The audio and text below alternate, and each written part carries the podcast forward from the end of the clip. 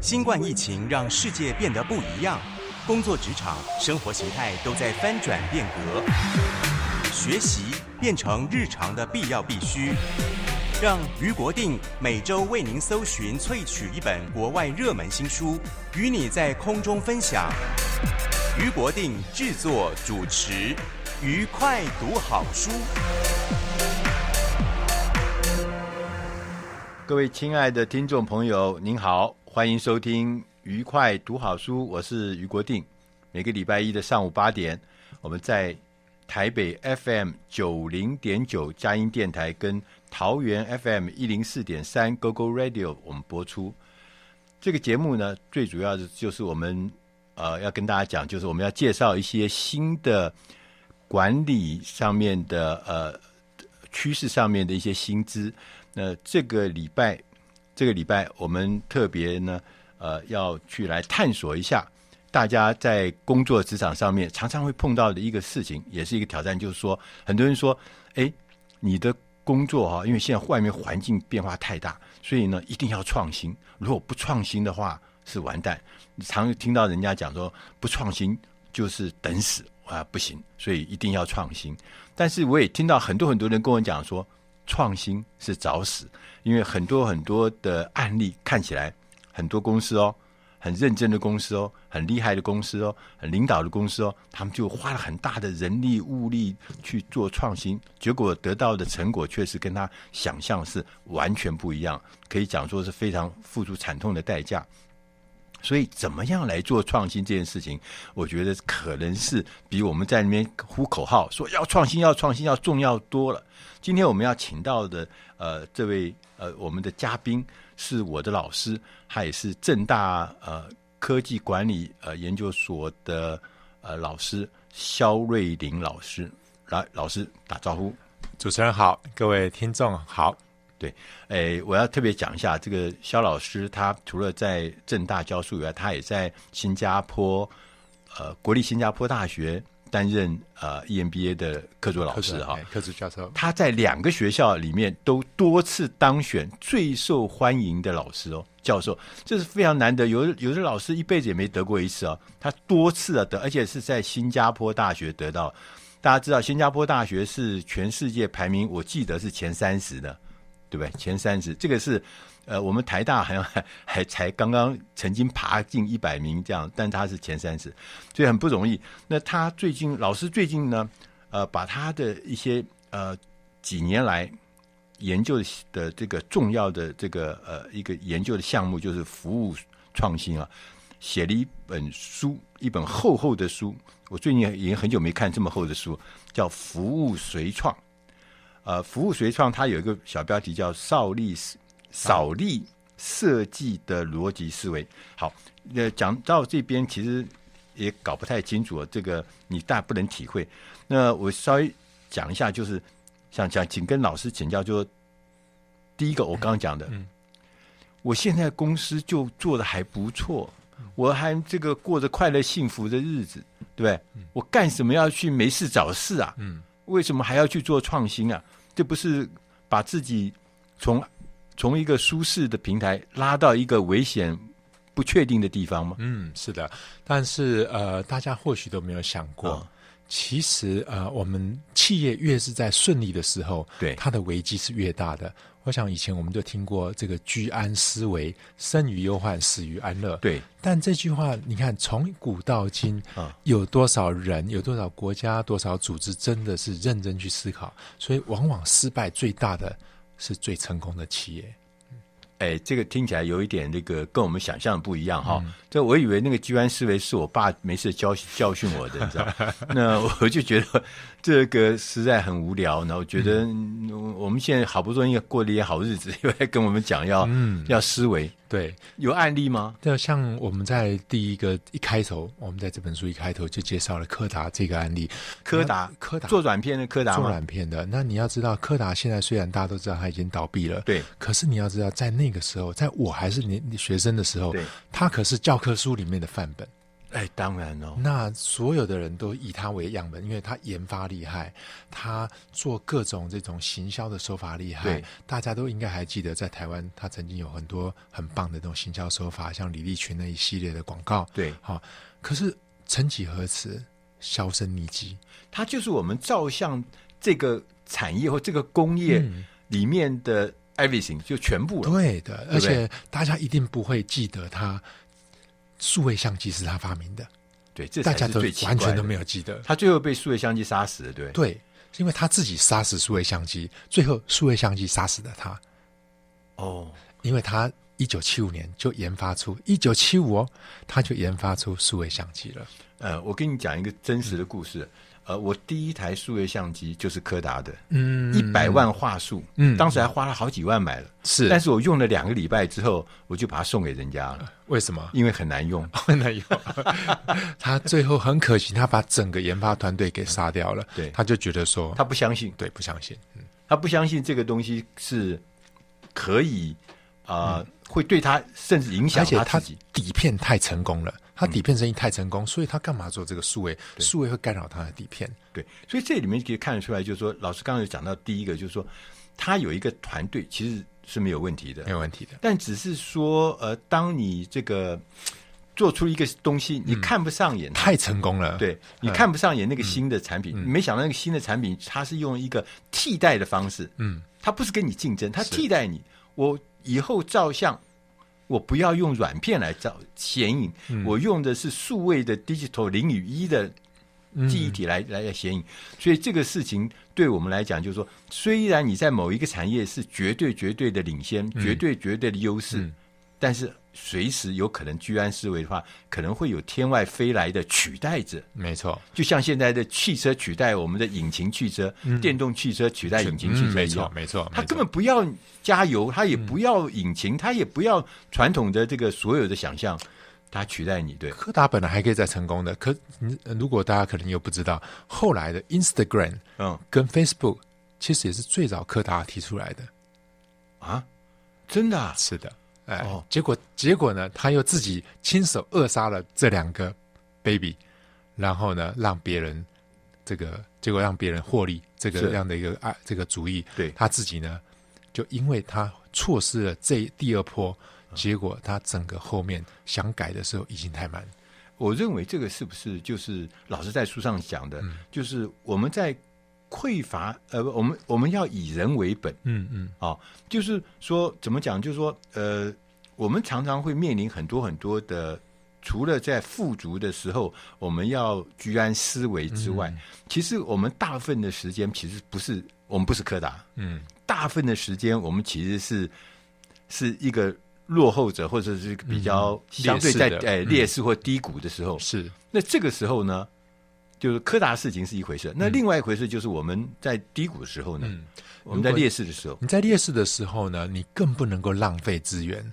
那你资源本来就很有限了，如果你还浪费资源，就很惨。那不浪费资源，要做好创新。第一件事就是你要把你的目标客群找对，听起来是不是很简单？对，就是你的资源已经够少了，你还把这个战线拉很长，呃、随便打。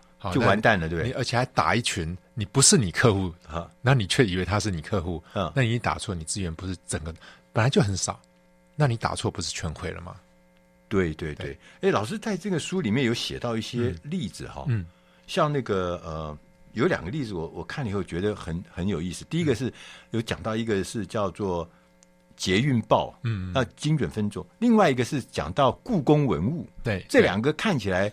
都呃不相干，不相干。但这两个对，其实都是有，都是都是有些状况。对，我基本上在这个第一个单元里面谈的就是以人为本。是。那在以人为本的过程中，其实很重要的是，第一个你要得分众嘛，对，精准的分众，不是分众而已哦，对，精准的分众。精准。你要是你一稍微一不精准，只要偏差一点点，你对错人了，你的资源一对错，你就已经很少资源了，那你还对错。那就浪费了，浪费，完全浪费，而且是大浪费啊！对，所以我们在这里面用了捷运报来说明一下，到底怎么样抓住你的这个目标客群，怎么利用人物志这样的一个工具来抓住目标客群啊？那第二个就是接紧接着你要把你的顾客的这个旅程照顾好，不是流程哦，是旅程。旅程对，旅程是有体验的，流程只是功能而已。所以旅程要怎么照顾好，这是我们第一个。那我们用了一个百货公司来说明怎么样把这个旅程照顾好，然后怎么样把顾客的感受照顾好。旅程，旅程就是 journey。那大家很注意的是，如大部分的企业，大概我遇到九成的企业都是在做流程，对，不是在做旅程。对对对，旅程它强调的是顾客的体验，顾客的感受好不好？流程只是在照顾。到底你速度出这个效率快不快？好，聊到这里哈，我们要进一段音乐。嗯，我们下一个单元再来跟老师来请教，什么叫做旅程？嗯，我们通常都在做流程，嗯，实际上这已经是犯了错误的事情。嗯，台北 FM 九零点九佳音广播电台。桃园 FM 一零四点三，Go Go Radio；宜兰 FM 九零点三，Love Radio。这里是佳音 Love 联播网，精彩节目，欢迎继续收听。欢迎大家回到愉快读好书。今天我们要请到的，呃，这位。呃，我们的嘉宾，正大科技管理呃研究所的呃老师肖瑞林老师。刚刚呃，我们跟肖瑞林老师谈到了，我们常常在事业的这个历程中，我们非常注重的是历程，是而没有去想到流程，流程，而没有去想到这个旅程，旅程，嗯，是旅程。啊，这倒我是第一次听过，因为我们都在搞这个，真的是流程嘛，流程改善、流程改善、嗯、流程管理啊什么，没错，对，那个，所以老师要讲一下什么是旅程啊？嗯、流程哦，就是说我们把每一个步骤做到很精致，然后这个精致的重点在于提升效率。譬如说啊、呃，我们点那个餐，那这个餐很快就送过来，对，这个是流程，对。但这个餐送过来的时候，到底顾客拿到这个餐的时候，他的心情是好的吗？嗯，然后他拿到餐的时候，他吃下去的时候，他感受是好的吗？嗯，那所以流程的背后是一个旅程，是顾客心理的那个旅程。所以从从某些角度来看，它就是顾客是顾客的使用体验哦。没错，他体验这个过程，而且不是单点啊，是一个整串的，就是你走进去一个店到走出来，它就像他的心情的旅行一样。对，所以叫旅程。哎，我觉得这个很有意思啊。就譬如说，我们去餐厅吃饭，嗯。就有些餐厅菜真的好的不得了，嗯、可是他说我是小馆，所以那环境之差，嗯，然后这个隔壁之喧闹，嗯，然后就觉得说，他心情心情不好，就整个就打打打打打错。这时候就算你把菜做的更很好，可能也没有用。对，所以你如果不了解旅程，那你就你可能就会啊、呃、这个弄错了。你把那个流程做得很好，结果人家感受不好，走出去还是一样。对，所以再往下走的话，除了旅程之外。嗯老师还提到一个叫视而不见是什么意思？是这样，就如果你旅程要照顾好，旅程要弄好，有两个重点。第一个是设计者，第二个是使用者。是。那么视而不见讲的就是设计者的盲点。我们都知道要为这个使用者好，但大部分的设计者是为自己好，对，不是为使用者。嗯，他嘴巴讲说是使用者，结果他做出来只是他心里面爱的。嗯，设计师心里爱的东西。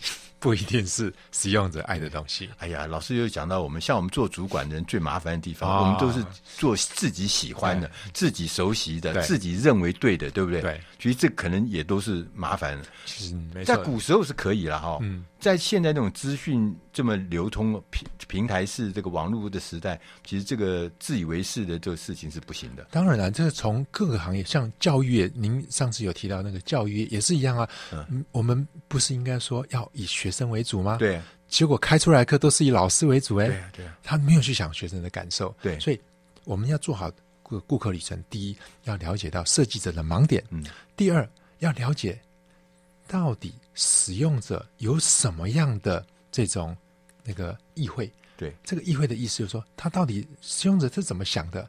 使用者不一定懂，使用者往往有时候会误会，对。啊，这时候你要怎么样引导他的误会？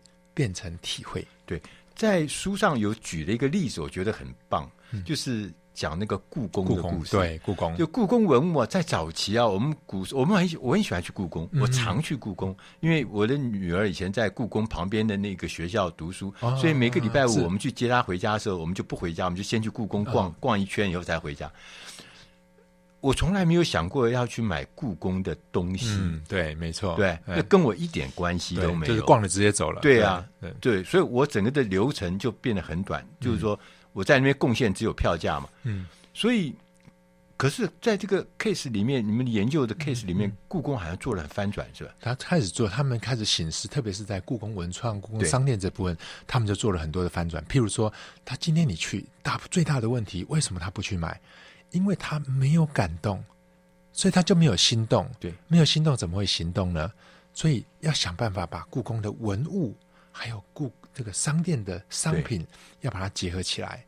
那么那些老东西怎么结合啊？嗯，那譬如说，我们在这个案例里面就谈到说，有一个他们的镇馆之宝，这个其实哈，呃，故宫的镇馆之宝不是毛公鼎、翠玉白菜。但毛公鼎应该算是啊，但翠玉白菜肯定不是，肯定不是啊。对，他真的像《后赤壁图》，这是文征明他画的，对，他的一个画作，这个是他的镇馆之宝。可是很多人进去以后都以为说，哦，所以《后赤壁赋》是文征明写的，嗯，好，那就误会了。对，那这样的话，后面的一些相关的衍生商品，完全大家都不会去注意到。那他们就做了一个呃完全新的文创展，他们去介绍。因为文征明他讲画的是苏东坡，所以他就用苏东坡来讲，是苏东坡写的。对，而且他这个展览很精彩，因为他讲的是苏东坡到底，人家他们以前呢就是很制式化的介绍，啊，这苏东坡写的东西画成一个图，就这样。那这个里面的导览，他是把苏东坡，比如说你可能不知道苏东坡《舌尖上的苏东坡》是苏东坡很会做菜，很有创新。你可能不知道苏东坡有六个红粉知己。哎呦，我好羡慕！你可能不知道，苏东坡在写《大江东去，浪淘尽》的时候，就在这个画里面的某一个角落，就在那个地方写的。你可能不知道，苏东坡也发明了那种啊、呃、哲学观，对于白鹤的哲学观。对，那这些都是透过这种文创展，使得文物活起来。所以，他不只是给你一个文物，他给你带你回到那个的情境里面去。对，他让你参与那个。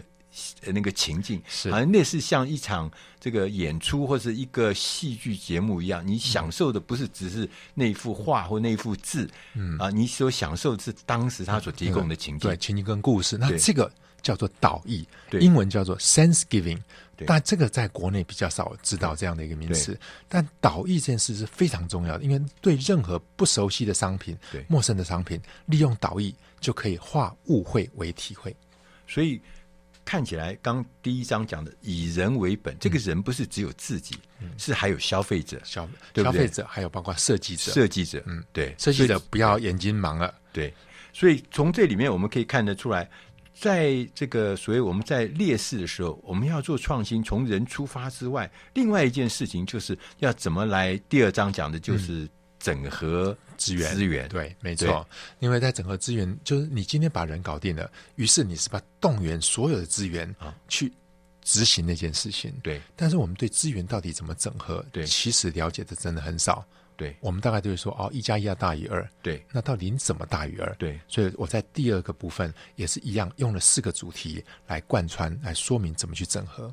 对，一加一大于二说的很容易，嗯，但做起来一加一不要变成零点五就已经不容易了，其实很不容易了。对对对，那老师，这四个四个主题是什么？那我来介绍一下，第一个主题就是讲到复合商业的这个虚实的整合哈。那这个虚实的整合，它讲的是我们在这个里面介绍大陆一个很厉害的一个啊一家公司叫 TVM，叫做天脉巨源，是。他就是他做了一个专利，就是把手机跟电视机连起来。对，那所以你在手机在动的时候，你电视机哦，这是发生什么事，那手机就出现。对，比如电视机出现一个很漂亮的衣服，手机里面就可以马上订。对，那你在休息的时候，你马上在手机，对，你还可以摇一摇，还可以这个抽奖。对，所以这种怎么样透过两种载具？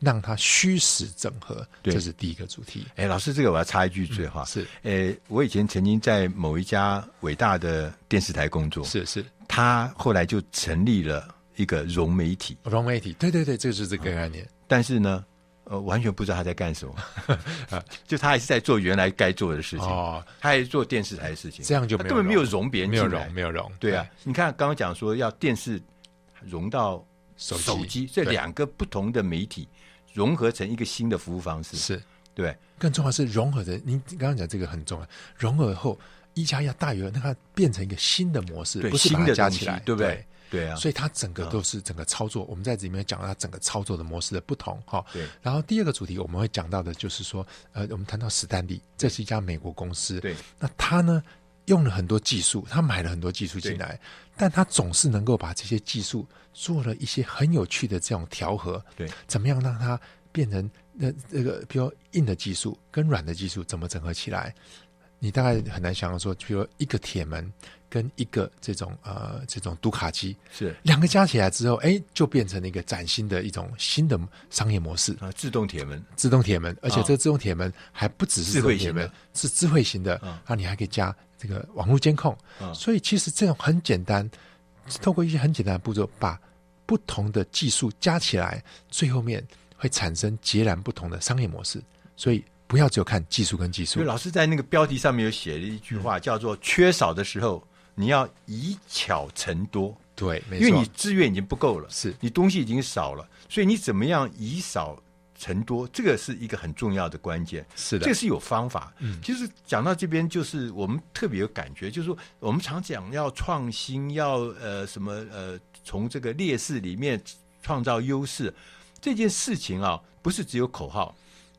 不是只有理念，其实它是有方法。对，讲到这边就是说，讲到这边我们就可以感觉到方法论这件事情是我们应该去学习跟钻研的。没错，不是只有把一些口号或者一些理念，嗯，不断的去念它，甚至于土法炼钢更严重。土法炼钢，哎，对。所以我们节目进行到这边，我们要进一段音乐。我们下一。个单元，我们要请肖瑞英老师来告诉我们：你千万不要土法炼钢，有方法的，让你从这些土法炼钢，从这些这个呃口号里面，能够找出你自己的方法。台北 FM 九零点九，佳音广播电台；桃园 FM 一零四点三，Go Go Radio。宜兰 FM 九零点三 Love Radio，这里是佳音 Love 联播网，精彩节目，欢迎继续收听。欢迎大家回到愉快读好书。我们刚刚在前一个单元，我们谈到以巧成多，嗯，是，就是因为资源不够嘛。对，其实还有一个状况，就是当我们在劣势的时候，嗯。对，通常我们大部分人都是在劣势哈。对，在劣势的时候，我们要怎么样来施展我们的创意或者是、嗯、呃创新？对，第三个单元里面我讲到的一个观念，这也是一个很新的观念，叫做随创，一法文叫 bricolage。嗯，那它的意思是什么？就是说你千万不要在创新的时候，千千万万不要随随便便的创，哦、就是想到拍脑袋就创，你要随手拈来。都是创新，这个但这个要怎么做呢？我在这里面也介绍了四个观念。好，第一个观念就是说你要找机会。对，可是你在劣势的时候，你怎么找机会呢？对，这时候我们介绍一个叫做相对论。相对论的意思就是说，所有的坏事，所有的制约，它的另外一面，相对面都是好事。所以有时候我们看到它看起来是一个灾难。对。但事实上，如果说我们能够找到相对论，嗯，它从另外一面，它可能是一个转机。嗯，我举个例吧，就是说，哦、假设说你失恋了，失恋的相反是热恋，哦、那失恋的相对是什么呢？哎，这时候你可能机会就出来了。比如说失恋的相对可能是，哎，我会新机会哦，哎，这个。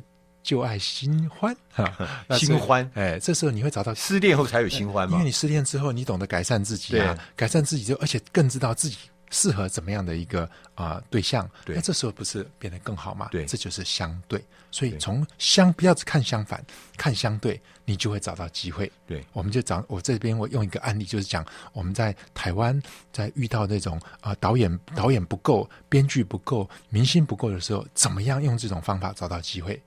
好哦，就偶像偶像剧，用偶像剧的方法对台湾的那个本土偶像剧曾经非常红过，对对对，后来就全部都跑到国外去发展了。对，那怎么办？你缺的时候怎么办？来，这时候就是台湾有很多这个偶像剧啊，或者是这个传统的连续剧，在早期的时候，什么《还珠格格》那种时代、嗯、琼瑶的时代，曾经创下这个在华人世界的领先者嘛。对对。但后来因为中国大陆起来后，用更高的钱、嗯、把我们的人才全吸走了，用五倍的钱，对，你就全部走光了。对，走光了。那我们在台湾。后来又杀出一个重围来。对，那这个时候你怎么利用这种相对性去找到机会？啊、但找到机会之后还不够，你还必须要把资源做转换。所以我在下下一个案例里面，这个做了一个新野，新野算是我们在正大新野度假村。对，新野度假村，台湾也有。台湾有，台湾有一个总代理，他是呃的汤桂镇旅行社。对，那么他们呢，呃，我们透过他们的协助呢，也去调查了星野，我们就发觉说，星野他成功，他他从救三自己救三家旅馆，到救三十多家旅馆啊，都很成功。为什么？那我们就去研究他的原因。他最厉害的地方，我记得那个资料是说，他专门找那个呃做的不好的，甚至倒闭的。嗯的这个旧设备、旧设施啊，那是人家拜托他的，原地重建啊，原地重修，原地重新的让它变成一个受欢迎、要排队排很久，而且价格贵到吓死人的那个度假村。原来台币一千五，现在台币四万块，你都做做不到。那个呃，我们东市是不是有有一个啊，在古关那边？古关哦，古关，古关那边有一个嘛？那好像新开没多久。对，而且听说要排队要排几个月啊！哦，真的啊，是，而且都。排不到，而且贵的要命啊！呃，听说是很贵，哦、但是他们他们到底是怎么去做翻转？我们在这里面提出一帮帮他们归纳出一个叫二元性，也就是说，他们怎么样用在地文化，用文化性来改变它的物质的资源对。对，所以我们常常有时候在讲，就是说，你为什么做不好？哎呀，这环境不对呀、啊嗯嗯，这个设备不对呀、啊嗯，人不对，就你一直在讲这些事情、嗯。就像那个破败的那个旅馆，那个度假村，对，它在原地。但是他心也进去后，我也没有叫你搬家，嗯、对我也没有说也没裁员、呃，对，也没有，他就是用原来的资源、原来的设备、原来的环境、嗯、原来的所在地点、嗯，重新的塑造全新的生命。这一切都是脑袋的问题啊、哦，一切都是思维的问题、哦。所以一旦你了解这种相对性跟二元性这样的观念，对，你就可以翻转很多劣势。对，就像你失恋的时候，你不一定要去打人家嘛。对对对，对，失恋的时候可不是一个好见的事情。对，失恋的时候你也许可能就会哈哈找到更好的自己，跟找到更好的另一半，对啊，跟积极的想。所以同样的资源，你并不要认为你现在经营的事业就一定是失败，或者是遇遇到困难，它一定就是要完蛋的。对。呃，然后加一个主题，我们谈到的是负资源，就是你很多负资源，你怎么样把这些负面的资源怎么转换？对，那这边我介绍一个我们台湾一个真的是隐形冠军，就是耀月科技。耀月科技，对，它原来只是做散热器，散热器，电脑的散热器，电脑散热器，微不足道的散热器，哦、但是它进入了这种啊、呃，这种我们所谓的这种电竞市场是。也还是在做电热器，对，但他却把电热器所有的负面的资源转换成正面的资源，对，然后变成一个非常成功的。就原来，呃，这个散热器是微不足道的嘛，对，可能就是一个小，我们认为是小电风扇嘛，有什么了不起？对，但是在电竞这这个主机里面，因为运算的很强大，对，所以好散热就变成很重要的事情，对对对，对，它就可以把散热做个各种，包括水冷的啦、气冷的啦，然后。机壳要怎么做啊？他考虑到使用者要会有什么需求啊？他做了一系列的这种动作，对，那么使得负资源转换。对，那这个这个这这个案例会告诉人家，呃，如果你今天手上都是负资源，你有一手烂牌，你怎么打成一副好牌？好，然后最后呢，这个更难的一个主题啊、呃，我觉得呃，这个但是我觉得很重要，因为它叫逆强论。对，就面对一个巨大的高手，比你大十倍的高手。一个对手，那强势者对弱势者的时候，弱势者该怎么回应他？哇，这听起来就觉得像天方夜谭一样。对，碰到一个强十倍的一个、嗯、一个竞争者，一个对手，那通常我们就觉得说，那算了，就呃，快跑吧，快跑！对啊，对啊，对啊，重新找一个市场吧，重新找一个市场或怎么样？对，所以，可是台湾有些厂商他。尤其去中国大陆的时候，就碰到这样的状况，对，他怎么做？我们就用研华科技来做一样的说明。当然，里面相对来讲比较复杂哈。我用一个简单的例子来说，就是大卫遇见歌利亚，这是一个圣经的故事。哎呦，对啊。那你看，歌利亚比他大这么大，对。然后呢，他一刀下去的话，连人带盾全部破开。对对。可是大卫他走过去，他什么都没带，对，他就带一个绳，然后路上捡了两个球，是一个身高距离，身高跟这个体重力气差这么大，可是大卫一过去之后，他一第一个这个石头丢中他的额头，是。他这都他都头晕了，对。他第二个打中他的膝盖，他跪下了。对。等他头晕跪下的时候，他的身高就跟大卫差不多了。然后头晕看不到的时候，啪嗒打下去昏倒。那于是很快大卫就把他的脖子割下来。对。然后于是战争结束了。是。那这个就是一个很典型的，当你是一个弱势者，你要找到从弱强者找到他的脆弱点。对。你不要找他的弱点，不要跟他正面冲突。对。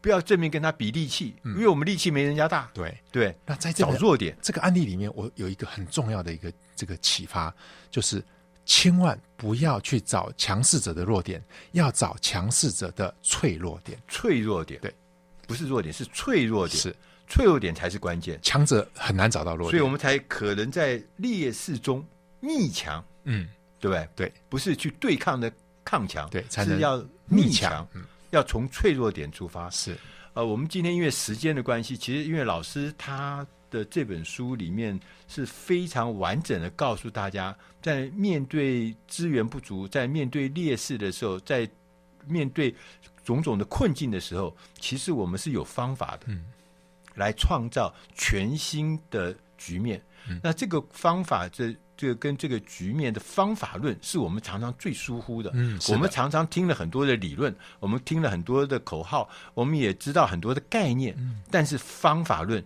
是最重要的关键。是，最后老师可不可以给我们做一点小的结论？嗯，是，好，我觉得在这本书里面，应该说，呃，我们要传达的一个观念就是，呃，你千万在劣势的时候，你要人是最重要的。千万要抓住你到底是在服务谁，是千万不要有自己的盲点。对，然后，但你运用资源是所有劣势里面最重要的。当你运用资源的时候，千万千万你要注意到如何改变资源的性质，对，然后改变它的价值，对，这样劣势创新马上就会成功。对，所以各位呃，亲爱的观众、听众朋友们，大家可以从这本书叫《服务随创》。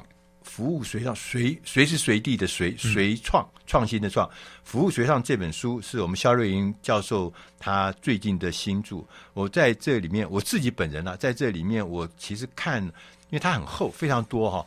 对，有没有三十万字啊？大概有四百多页，四百多页哈。对，可以分一个月看。我，我觉得它提供了我们一个真实的创新的方法论。它有十三个案例，每一个案例都是我们熟悉的，而且都是贴近的。我觉得是我在这中间确实学到非常多的东西。我们也在这边向大家推荐这本书《服务随创》。今天谢谢大家的收听，我们也谢谢。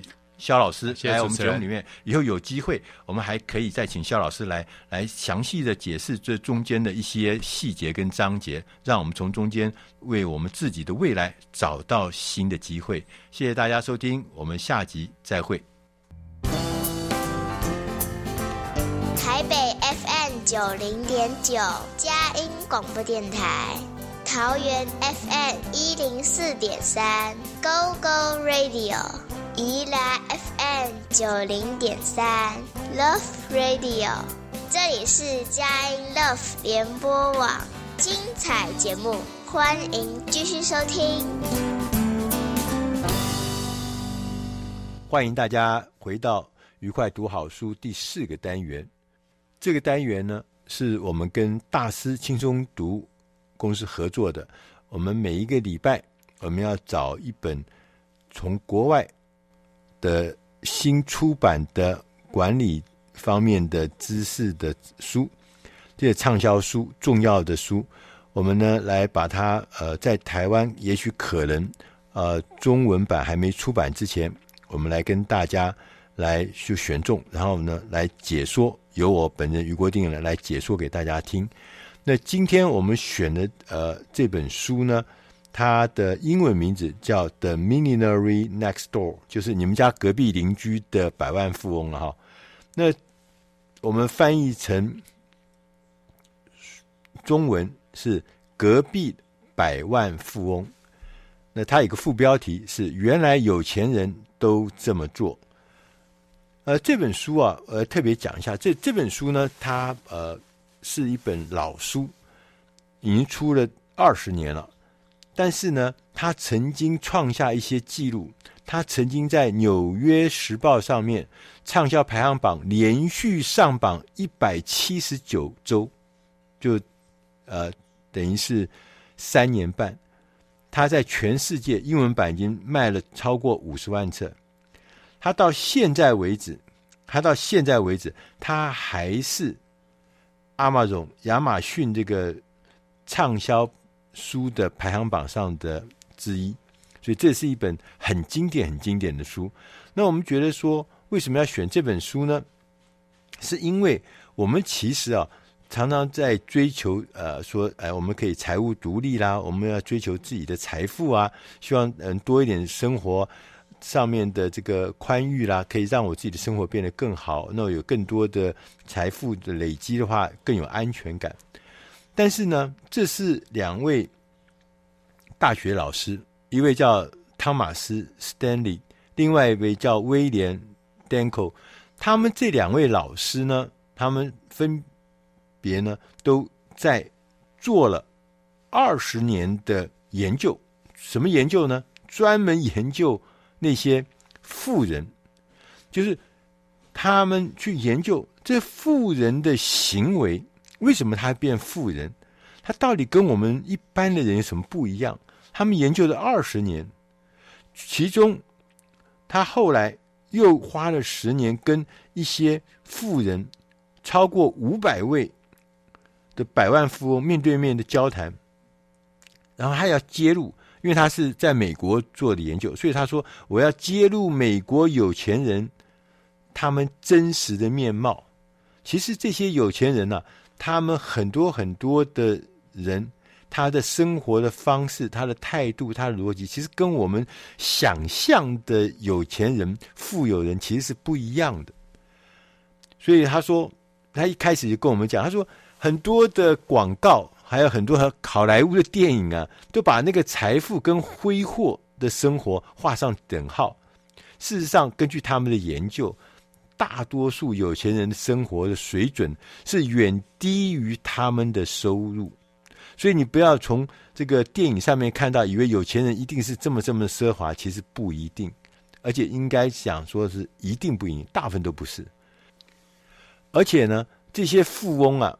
不管是在这个比较呃呃乡乡下乡村，你像俄克拉荷马州啦、德州这这个有广大农业的这个呃地方，还是说是纽约啦、芝加哥啦这些百万富翁，他们其实都不断的在追求经济独立，而且呢，都保持了传统的价值观，他们很谨守财务的纪律哦，而且脚踏实地的工作。最后呢，他还特别讲，他说，其实根据他的研究，他发现这些成功的致富者其实有七个共同的特征。那这些共同的特征才能够让他实践财务独立。我们来看看这七个特征是什么。他说，第一个，他说生活方式保守，花的比进账要少。他的结余会拿去投资，因为我刚刚我们前面讲到，这些所谓的财富的累积者，他们都过着比较平淡无奇的生活方式，平淡到跟大家都差不多，所以绝对不是电影上所演的那个每天把呃钱都用在那个物质的享受上面。像电影里面演的那个样子，绝绝对不是。而且他们这些富人，他们在分配资源的时候，在分配时间、分配金钱跟分配自己的精力的上面的时候，是很有效率的。而且他们有一个特征，就是花在财务规划上的小时数是其他人的两倍，也意思就是说，他们愿意花时间来想一想财务怎么规划。而对于那些财富累积表现不好的人，他们往往会无意识的将更多的时间花在担心、担心自己的财务未来。而不是采取积极的行动，这是最大的差别。光是在那边想，光是在那边担心是没有用的。同时，这些富人、这些富裕阶层的人，他们相信经济独立比展现社会地位更重要。他说，有一个德呃德州啊，在美国德州，他有一个说法，就是说戴大帽子的人没有牛。大家知道，德州是一个。呃，有很多牛仔，牛仔不要戴那个大大大帽子吗？他说戴那些大帽子的人没有牛，意思就是说，你如果拼命的不断的只是在彰显自己地位象征的人，通常很可能他只是虚有其表。所以他说应该要采取的是少几项帽子，但是有很多牛。我们勤奋的工作，但是呢，千万不要。也没有必要去表现出挥霍的生活方式。同时，另外一个特征是，大部分的这些富豪阶层，他们的父母都不提供经济上的后盾，他们靠的是自己的努力。研究的发现啊，说如果我们给那些成年子女的资金越多，到最后孩子主动累积的财富反而就越少。所以我们要花更多的时间来灌输孩子们有关于节俭呢、财务纪律和独立的习惯，这个反而会让孩子们可能会将来可以实践更积极的成果。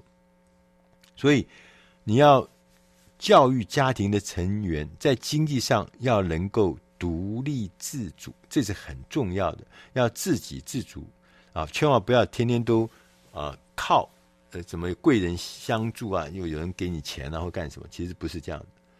同时，他们有一个特征，这些富裕阶，他们对于新兴市场上的机会特别留意，因为社会的变动有很多新的机会、新的产业、新的服务商业模式会出现，这个他要特别注意。同时呢，他也特别讲，他说，如果你能够。做一个自营商，或是自营业的职业，或做一个创业家，或做一个企业家，通常他变成这个富裕阶层的几率比较高，比你去做一个上班族要高。而且呢，他特别还说，他说任何的产业都可以让你变成百万富翁。绝对不是啊！说你要去找一个有利可图的、什么在风口上的产业才能够致富，不是。所以他说，最重要是一个人的性格、一个人的纪律跟一个人的勇气，比他所处的产业要更重要。所以重要的不是说啊，去选一个热门的产业，你就一定容易变成百万富翁，而是根据你自己。作者呢，还有一个特别的发现，就是说他发现大部分的百分之八十到八十五的百万富翁哦，他们是靠自己努力致富的哦，他们不是靠一些什么投机取巧啊，什么或者是一些其他的方法来致富的。即使他们去投资股票，也不会超过他们资产的百分之三十，甚至大多数是在百分之二十以下。所以他们不是在靠股市里面，大部分呢，百分之八十五的富翁是这样子哦，不是靠股市这种做这种投机的事情而得到财富的。所以最后呢，我们要提醒大家，根据这些专家的二十多年的财富的研究，他说，财富与收入是不一样的事情。如果我们有不错的收入，但是我们都把它花掉的话，你就。不会变得更富有，你只是生活过得还不错而已。财富是累积下来的，而不是你花掉多少钱。所以，如何要让自己变得富有呢？我们常常搞错，因为我们都认为财富累积也许可能是靠运气啊，靠继承啊，靠这个高等的学位啦、甚至靠自己的聪明才智。他其实这是不对的，这是错的。财富是靠一种生活方式，这是一种生活方式。这生活方式就是努力工作，持续不懈，不断的计划。最重要的是自律，这才是真正让你变成有财富的关键原因跟关键要素。以上，今天我们讲的这本书。隔壁的百万富翁，如果你要更详细的资料，你可以到网络上面去搜寻《大师轻松读》第八百五十一期，那上面有比较完整的资料。今天非常谢谢大家的收听，我们下个礼拜一同一时间我们在空中再会。